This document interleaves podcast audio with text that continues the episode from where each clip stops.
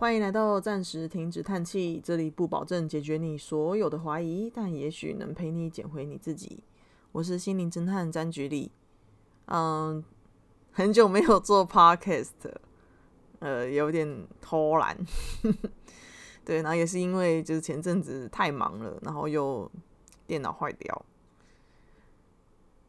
那就是这次我想要做的系列是警察警察局里的系列，对，因为这个系列我是准备就是拿来 告备用，但是我不是只有讲自己的事情，我也会就是真有点是说想要嗯传达某些自己的观念，然后可能可能会有比如说什么社会时事或是什么，但是主要是靠北的方向啊，对，但是好。那这一集我是找了找了一些，就是呃，我主要这集想要探讨的是沟通，沟通的重要性，沟通对于经营关系的重要性。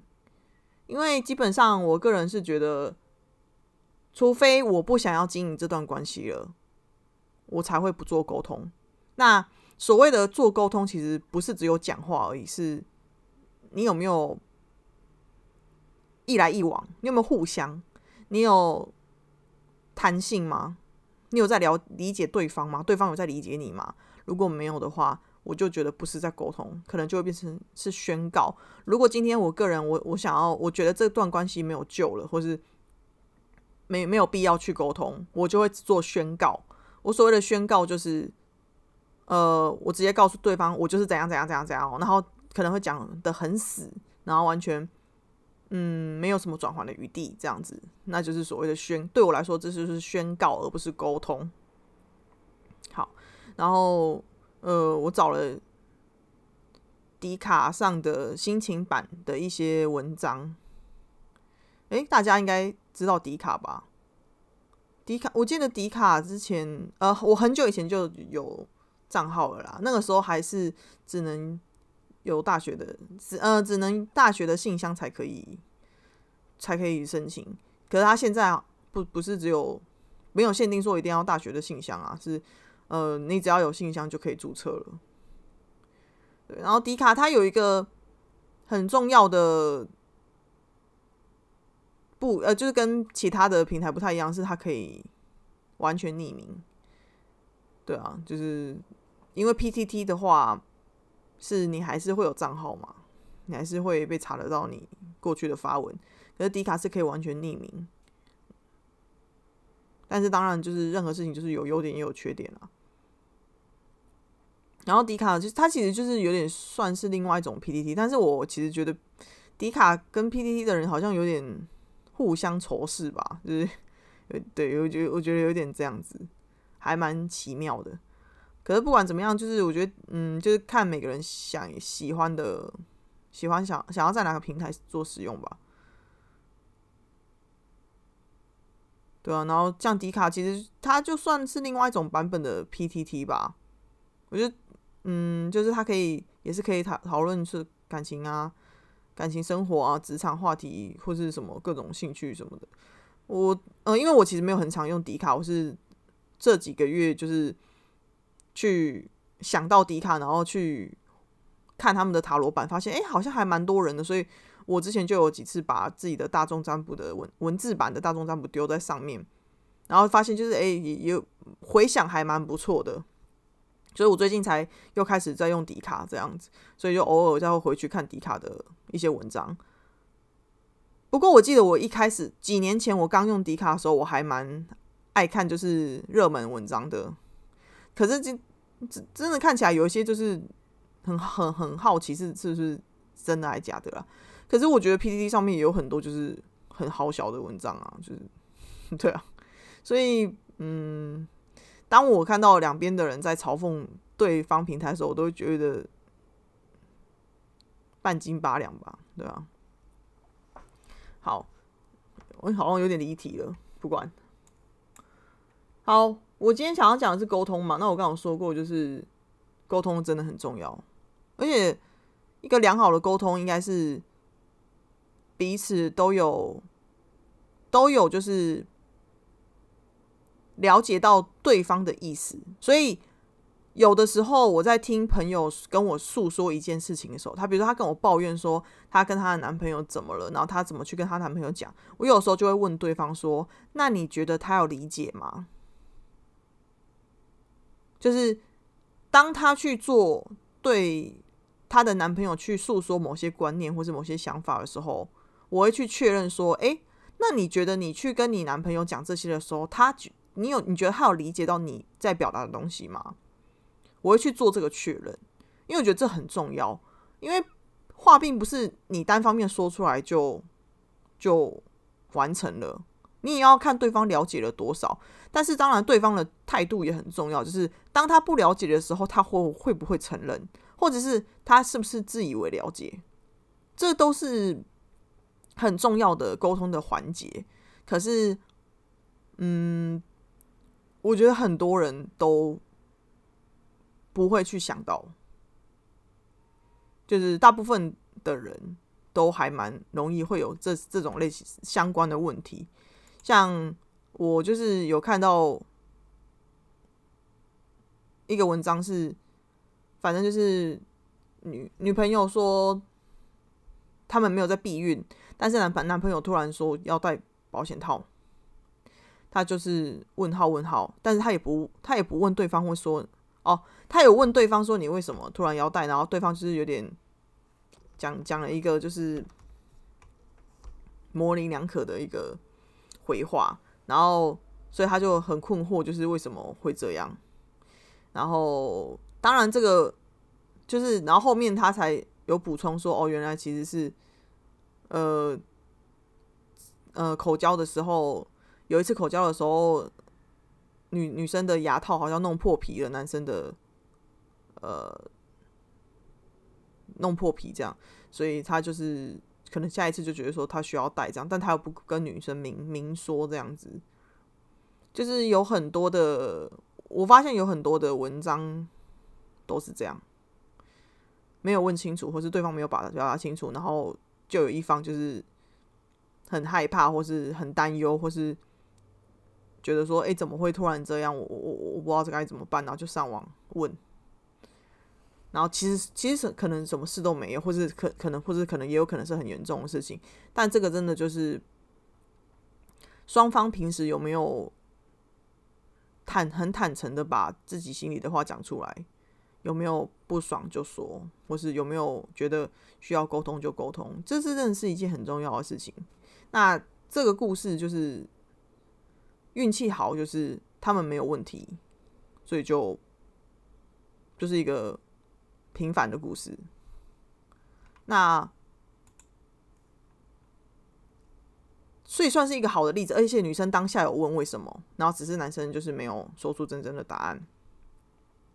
可是像有另外一个文章，它是这个就是一个蛮血淋的例子，就是你你你觉得你觉得怎么样？然后，但是你有没有，你就自以为的去认为对方应该也要怎么样？他这个故事就是说，嗯，有一个女生她在交友软体上认识一个男生，然后跟他，他自己说他觉得他是一个防备心很重的人。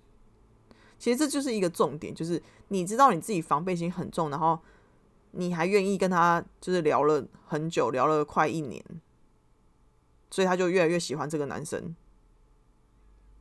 所以他就知他知道自己防备心很重，然后就知道他愿意跟一个人聊很重很久，他就是已经有放感情下去了。可是他们却没有成功约见面出去过。然后他就觉得说，我他也觉得说，对方也愿意跟我聊天聊这么久，应该也是蛮喜欢我的吧。但是他有一天就看到了那个男生交了。可能我不知道他怎么看到，就是呃，跟另外一个女生成为朋友这样，他然后他就怀疑说，是不是也是在交友软体上认识？他就类似是说，这个女生的想法很简单，她就是觉得说，你应该也喜欢我吧？但是你怎么变了心？你怎么可以去跟其他女生在一起？可是他们根本就没有在一起啊！所以这个女生她就是，她就是已经先预设了。我已经喜欢你了，那你你你你也一样愿意这样陪伴我，你一定也很喜欢我吧？那你你你怎么可以有别人？可是这完全就是一个单方面的讲法啊！如果你真的想要跟他在一起，你就应该要说啊！你如果觉得你想要见面，再再看要不要在一起，你也应该要说啊，而不是说你就单方面的觉得事情应该要怎么样，然后到最后就会崩溃溃。很多的沟通为什么会不呃不顺畅？其实就是因为这样，因为大家会先预设立场。然后没有得到自己想要的，就会爆掉。这个其实就跟其实其实这这一集很多的东西，我想讲的东西，其实都跟课题分离有关。但是关于课题分离的东西，呃，我之后等我演讲做完之后，我会重重新录一个 podcast。我想这一集这一集我比较想要探讨的是沟通的重要性。然后我会觉得说，还有一件很重要的事情是。任何事情都没有标准答案，没有，没有什么单一正确的标准答案。如果你这么认为的话，如果你认为你这你你认为世界上每一个事情都应该有标准答案，而且没有任何的弹性的话，你就会活得越痛苦。因为我以前就是这样，我以前就是活在事情都应该有对跟错、黑白，然后。一定要就是怎么样就怎么样，单一条单一答案，然后我就活得很痛苦，我就很封闭自我，我就不能接受就是其他被我视为不对的答案。然后是后来我觉得这样子不太行，然后我接触到哲学思考，就是逻辑思辨，我就发现很多事情其实根本就是你你你真正逻辑好的人，你会知道事情不是。不是就是那么的简单一件事情，他在他要在逻辑上合理，就是没有那么的简单。很多人他在批判东西的时候，逻辑都非常不同，或者他就是双重标准，他自己会觉得事情应该怎么样，但是他其实他写的文章可能后面是在说他不能接受怎么样，那其他的东西，然后其实。整个拿起来看，就会发现这个人双重标准。所以，就是我觉得逻辑思考真的是非常重要。台湾人很缺缺这个能力。然后，我觉得真的要我们要记得，就是说，没有人可没有人有义务要满足你的期望，所以你也没有义务去满足任何人的期望。这个这件事情也是课题分离的观念里面很重要的，就是我们都应该要守护呃，就是坚守好自己的责任，然后不要去介摄入他人的课题。我好像一直 要把，可是我真的觉得课题分离就很万用啊，就是什么都可以，什么都可以使用。像比如说，我还有看到一篇是，呃，哦。这个我要说的就是无知，就是我觉得无知这件事情，这句话很像在骂人。可是我觉得无知就是这个问题很严重，就是无知是你根本不知道事情可以怎么样。就是像我刚刚说的，就是你呃人容易陷入就是单一标准答案。那我看到我看到这篇文章，我就马上想到这个问题，就是他这文章是在说，嗯。她觉得她跟她男朋友同居，同居了一快一年，然后可是他们的就是性生活大概是频率大概是两三周一次，可是她男朋友自己会每天打三次手枪，然后女生就一直想要跟男生做，可是然后就会去想要有性，就是要求他，就是但是都被拒绝。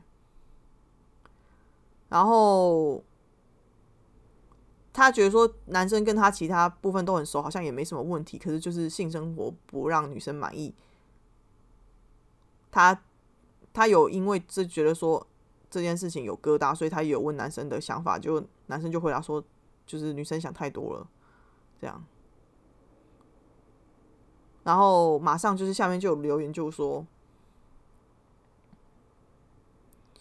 就是打手枪比较简单，然后要呃真的要那个做爱的时话，就是还要考虑对方的感受，然后前戏，然后又怎样就怎样，就是其实还蛮累的。然后这这个应该就是很明显是发文的女生不知没有想到有这一块，她没有换位思考，她没有去想到说就是呃自己打一就是男生自己打一打是很轻松，但是他要跟女生做的话，他还要相对应付出很多，他不一定有那个心情做，但他不愿意，他没有办法给女生很平凡的性生活，其实不代表他不爱女生。可是我觉得这个女生是有相关的连接，她是有觉得说，你这么不喜欢碰我，你是不是不爱我？我觉得她一定心里有多少有这个疙瘩，因为如果她有把这两件事情分开开来看的话，她就不会这么纠结，她不会纠结到就是她需要上上迪卡，然后匿名问这个问题，所以她一定有做连接。可是其实每一件事情都是可以分开来讲的，而且。你的定义不代表就是对方的定义，所以像他自己也有直接问男友说：“你是不是他？我不知道他怎么问的，但他可能就问说你是不是对我没兴趣或什么？”然后男生就说：“没有啊，你想太多。”那男生可能也不知道他的没有去想去理解到女生的思维逻辑，对。可是可是女生就是那个女生就是很明显就是把很多一些事情都连接在一起，可是这对我来说就是无知，就是。这是一种一种无知的表现，就是这个女生并不知，并没有认知到说打手枪跟做爱的难易度，对于一个男生来说，他会耗费的心力多跟少落在哪里？他只想到说，你不碰我，你没有跟我，你没有跟我很频繁性生活，你就是你可能就是没有那么爱我。我觉得这主要是这样子。所以其实要解决，就是要解决无知这件事情，其实很很重要的因素就是你要去多看看这个世界。因为像我以前就是一个很无知的人，我以前就是都陷入在自己的世界里，然后都觉得自己是对的。然后是真的是脸书，我用了脸书之后，我一开始用了脸书，我还。一度要成为动保魔人，因为我就很关心流浪猫。然后，但是我开始发现，去有很多人有不一样的思维逻辑跟呃不同的对于不同时事的探讨。然后我发现，我有兴趣的事情不是只有动保方面，我呃也有关很很关心女权，或是嗯环保议题，或什么很多很多很多社会时事。然后发现这些东西都有人可以讲得出有道理，然后可以触发我思考的文章，我都会去看。所以，其实我花了。我花蛮多时间在看脸书上，就是一些意见领袖发表的文章。我觉得那些东西都可以促进我的思考跟逻辑的训练。我觉得这很棒，就是让我比较没有那么无知。然后我发现，当我去训练我的呃价值观的弹性的接纳度之后，我去跟别人讲话，我发现我比较可以接受。很多东西，像我以前可能只能接受政治正确的东西，可是我现在比较可以接受政治不正确的东西，因为我我知道他们有这些想法，不一定代表他们就是坏人，那可能就只是一个想法而已。像我自己偶尔也会有政治不正确的发言，对啊，就是这是，但不代表我就是一个怎么样的人。我现在就是我的想法，就是我我认为所有的想法思维。都是可以存在的，但是我们不能只真的去物理上伤害别人。但所谓的物理上伤害别人，这可能又会去涉及到说文章、文章贴文这些是物理上的嘛？然后你的这个很这就很复杂，这个这个改天再讲，这太大的议题。然后我会觉得说，其实很多事情就是大家会不爽，就是应该说我们会不爽，我们会被触触犯到，我们觉得我们被。冒昧到冒犯到很多的原因，其实是那些根源的原因，其实是我们内心的伤痛。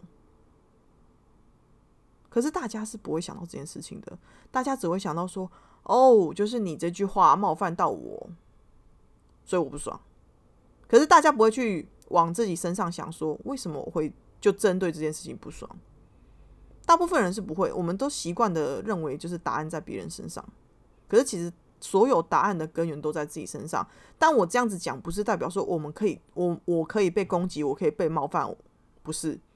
我们可以，我们还是要保护自己，我们还是可以捍卫自己的权益。可是你要知道界限在哪里，你要知道我能为自己负的责任到哪里。比如说，假设我今天可以说我是胖子，自己自嘲是胖子，那朋友跟我开玩笑说你是个胖子，我觉得可以接受。但如果今天有一个莫名其妙的人跟我一点关系都没有，他就攻击我是胖子，我可以生气，我可以反击。这完全都是不同回事。每一件事情可以在每一个呃情境之下有不同的反应跟标准，跟应该说标准标准可能有有一套有一套，但是每一个情境之下的所有的反应都会因应在很多的不同的层面上面而有不同的呈现。可是。人类很容易就是会觉得说，没有就是要同一套啊！你怎么可以接受？你怎么可以接受？你朋友笑你是胖子，但你不能接受路人说你是胖子，这这就是逻辑不对，这就是就是逻呃就是思考太单一元的人才会才会有的想法。就是我我不想要变这么无趣的人，因为我觉得那样子真的是那样子的世界对我而言太无趣了，所以我会一直去。呃，思考很多的问题，然后去想办法拉开、拉拉，把自己的弹性、对价值观很多的辩论的弹性拉大，但是不代表我可以随便被攻击或是侵犯。对，这完全都是不同回事。然后还有一个重点，我觉得是很多的情况是。我们不够认识自己，因为我如果我们够认识自己，你知道这件事情，你为什么会有这个情绪产生，你才可以告诉对方啊，不然对方怎么知道你怎么会理解你生气？但是当然，这个情境是在于，就是你有想要跟这个人建立关，呃，一起建立关系的话啦。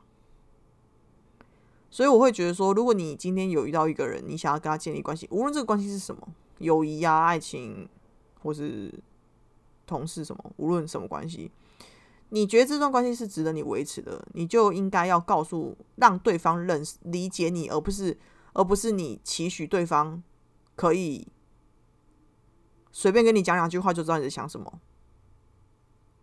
没有人有义务做这件事情，没有人。那可是我为什为什么大部分人会喜欢贴心的人？因为贴心的人他大概猜得到啊，我我就是像我们高敏感人就很容易会被，如果我们愿意付出的话，我们就会很容易被当成贴心的人。因为高敏感的人很容易感受到对方的人人其他人类的情绪波动跟呃被影响，所以我们就会觉得说，我们为了要避免对方生气，我们就会去做很多。打预防针的事情，或是避免后面有不开心的事情发生，然后可能就会下意识的去讨好他人，然后我们就会被视为贴心的人。那被视为贴心的人就会被喜欢。那为什么会被喜欢？就是因为诶，这个人好像懂得我的需求哦，很贴心哦，然后就会被喜欢。可是这个这个情境，这个情境会成立，不代表就是这是这件事就很理所当然了。没有没有什么事情是理所当然的，没有。是如果如果我们下意识的认为这件事应该要理所当然的话，我们就很容易会变成执着，会变成痛苦。所以我会宁愿就是告诉自己说，没有什么事情是理所当然的。因为你你一旦把一件事情设了一种单一标准，那今天只要后面有一件事情它突破了你的框架，你就会崩溃溃，就是反而会就是活得很累。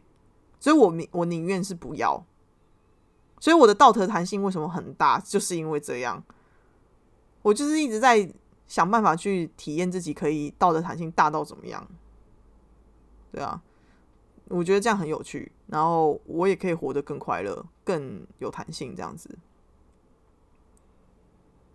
然后我会觉得说，嗯，关于呃道德弹性这件事情，有一个延伸的议题是标签，就是我觉得很多的标签都来得太快，就像龙卷风。啊，都偷唱一首歌，偷偷唱龙卷风，就是很我发现很多的呃，当我在尝试去跟一些价值观跟我不同的人做沟通的时候，我很快就会被贴上某些标签。比如说，哦，你就是左派，我上次就被贴，我上次就是在脸书上跟人家比，也不算比战，我本来我只是有留一个言，然后对方就是一副要跟我比战的样子，他就说你左派思维啊，然后你就是觉得每个人都有救啊，然后什么什么，然后我就想说，哇，这标签好快啊，来的真快啊，直接贴我左派，诶，左，我想说，哇，我第一次被贴左派思维标签，好棒哦，就是好有趣哦，就是。因为他想要我生气啊，我我就不要生气，我不想要生气。他想要引起，他知道他这样骂我可能会引起我的愤怒，他就是他就是不爽了嘛。然后他可能也情绪，我跟他大战比战一场，我不想，我完全就是哎呀，你标签来的好快啊，那我不跟你玩了，我不想跟你比战，我就就是打发掉，就直接打发掉，因为我不想，我为什么要顺着他意思？为什么我要浪费时间跟他比战？我不想啊！为什么我我我不想要跟他建立关系啊？今天如果是我有想要跟他，如果今天这个人是可以，我哦，我有一次曾经在网络上跟韩粉比战，然后因为前面那个人感觉他是因为一开始那个人的比战的前面他是感觉是可以接受事情合理的，他可以接受事情是合理的，然后有逻辑的。可是我试着跟他就是比战的时候，跟他讲一些事情，发现没有，他只是假装他是假民主、真独裁，就是会有这样的类型的人，就是他他前面都跟你说哦，我可以接受啊，我可以接受啊，我可以接受事情是应该要怎么样合理的，但是后面只要触犯到说怎样，他就是开始会无脑无脑的去支持他想要支持的东西，没有逻辑。然后他会讲很多就是呃不合逻辑的东西，然后去圆圆他的去支持他的论点，这就是假民主真独裁。这种这种人也蛮可怕的，就是他他前面都跟你说哦没有没有啊，我我很好，我很民主，没有假的。所以我现在都宁愿跟别人说哦我很独裁哦，我我我很自私哦。那但但其实我很多都能接受，但我不会，就是我我是可以跟你讨论，可是我你。我不会被你被对方轻易撼动我的想法，我觉得这样对我来说比较轻松。对，哎，再来讲沟通哦，对，这样也不算跳题啊。所以我就觉得标签这个东西是太快了，就很容易很快就贴上来，很累。所以通常只要有人一贴我标签，我就没心情，我就我觉得不要浪费时间在这上面。可是，如果今天这个关系是你有，比如说你们刚认识，然后或者是说他是朋友的朋友，你你可能信任这个中间的朋友，你觉得这个人应该没有多差吧？我觉得就算标签被贴了，你也可以先试着去倾听对方的想法，只要对方是没有试出恶意，当然有恶意的人我们就不要玩了，就不要管他了，我们还是要保护好自己。可是如果今天的情况是，呃。对方是贴你标签，可是他其实没有，他你没有感受到他恶意，或是他其实是愿意在听你的想法的话，我觉得你都可以先倾听，看看对方的想法，就是不要你不要也马上贴回去标签，因为那完全就是会造成对立。你只要事情一落入二元对立就完了，很难再去。就像就像你今天就觉得他是坏人，你今天一觉得他是坏人，你的立场就会硬起来嘛，你就觉得你要保护自己啊。这是相对的，所以我很尽量不要让任何的谈话陷入二元对立。但是我只要发现对方要这样，我就会不玩了。我不想要浪费时间在教训二元对立的人，因为没有用。他们的世界就是黑，非黑即白，非黑即白，跟我以前一样。我很清楚那个那个，可是那个的背后，就是非黑即白的背后，其实我觉得都会藏着一些，就是他们不能理解的东西，就是。因为你为什么会觉得事情一定要这样？背后一定有一些原因。因为，因为你的内心就是觉得，如果不是这样，就会怎么样了嘛。所以那些东西是一种防卫机制。可是我不想要我的世界变这样，因为我以前体验过，我不喜欢那样子。我想活得快乐自在一点，所以，所以我会觉得，嗯，尊重他们，嘿，尊重他们。好，所以其实我会觉得说，就算价值观不同的话，还是可以，嗯，在沟通的时候，你可以去观察对方是有有没有弹性，或者他愿不愿意听你说，还有他有没有试出善意，或者是他试出恶意，这些东西都可以评断。只要我觉得，只要是对方没有没有试出太多的，哎，就是他没有恶意的话，都可以试试看。然后，但是对方有没有弹性这件事情，就是要观察。他如果一直强调二元对立，就是觉得说不是怎样就是错，是怎样才是对的话，我个人就会选择不沟通了，因为太浪费时间了。对啊，因为他的世界就是。像灌了水泥一样的僵化。那为什么我会愿意？就是愿意，就是说去让自己弹性越来越大。其实我会觉得说，我我我想要活得更开阔，我不想要太无知。我希望可以多了解这个世界不一样的面貌。跟观念，然后我觉得最重要的是，我想要接受多样性的多样性的自己，就是我希望我可以接纳各式各样的自己。我觉得这样我才可以活得更快乐。对，就是嗯，最后的结局好哦，对啊，也也可也可以这样子做。人说：“哎，我我结局怎么变成接接纳多多多样性的自己？”哦，对，但这这件事是我真的一直持之持之以恒想要做的。对，好，所以沟通论沟通之重要性，就是这一集的重点。那但是好像嗯，加减谈到了很多。那关于课题分离正式的介绍跟我的演讲，就是我会另外再录一集 podcast 的。有兴趣的人可以之后听一下，这样子。那最后就谢谢大家。这好像是我第一次一个人谈，然后超过超过一点点时间。我之前都抓大概三十分钟结束。好，拜拜。